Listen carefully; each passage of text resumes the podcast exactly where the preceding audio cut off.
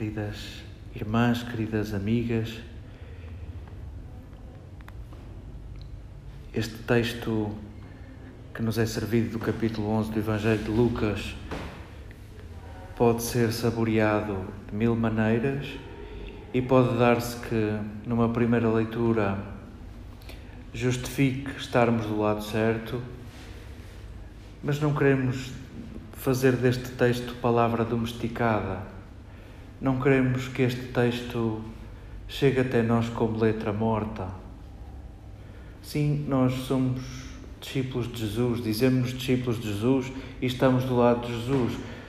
E não queremos estar no lado dos opositores a Jesus.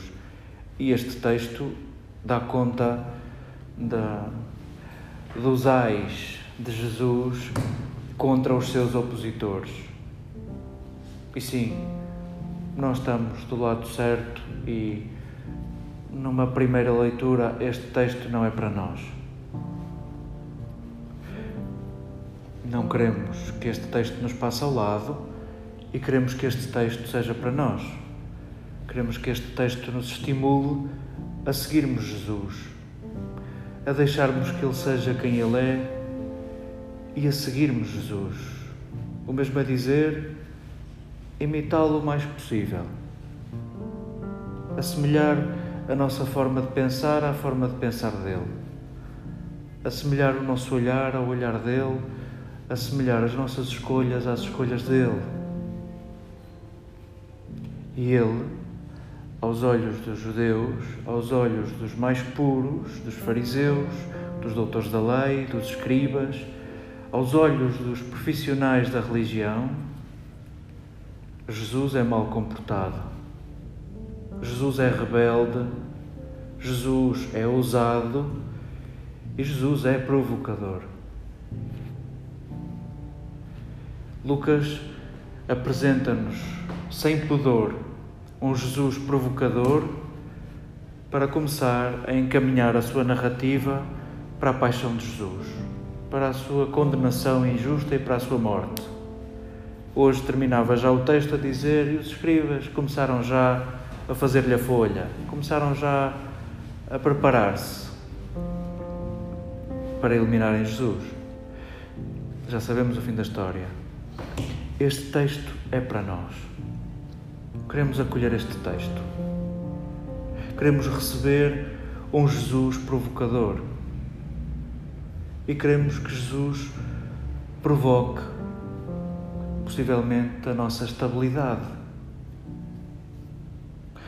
O que Jesus está a fazer àqueles escribas, àqueles doutores da lei e aos fariseus, está a dar-lhes uma oportunidade de se reconciliarem com o presente. Nós que sabemos o fim da história, nós queríamos que aqueles escribas, que aqueles fariseus, que aqueles doutores da lei, reconhecessem Jesus pelo menos como profeta, reconhecessem Jesus como um rabi diferente. E vemos que não reconhecem.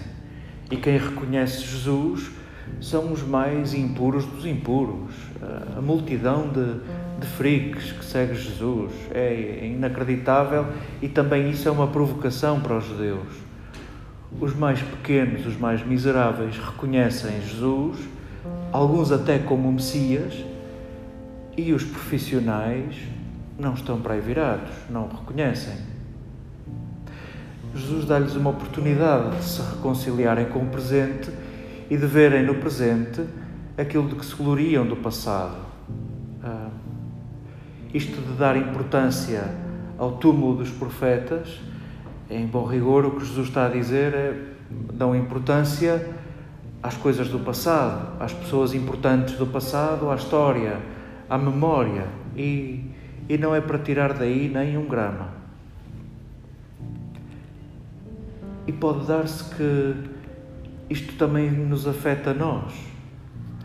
Nós que temos tiques de olharmos para o passado e esquecermos o presente. Uh, num exemplo rápido, somos capazes de nos maravilharmos com qualquer pintura de Caravaggio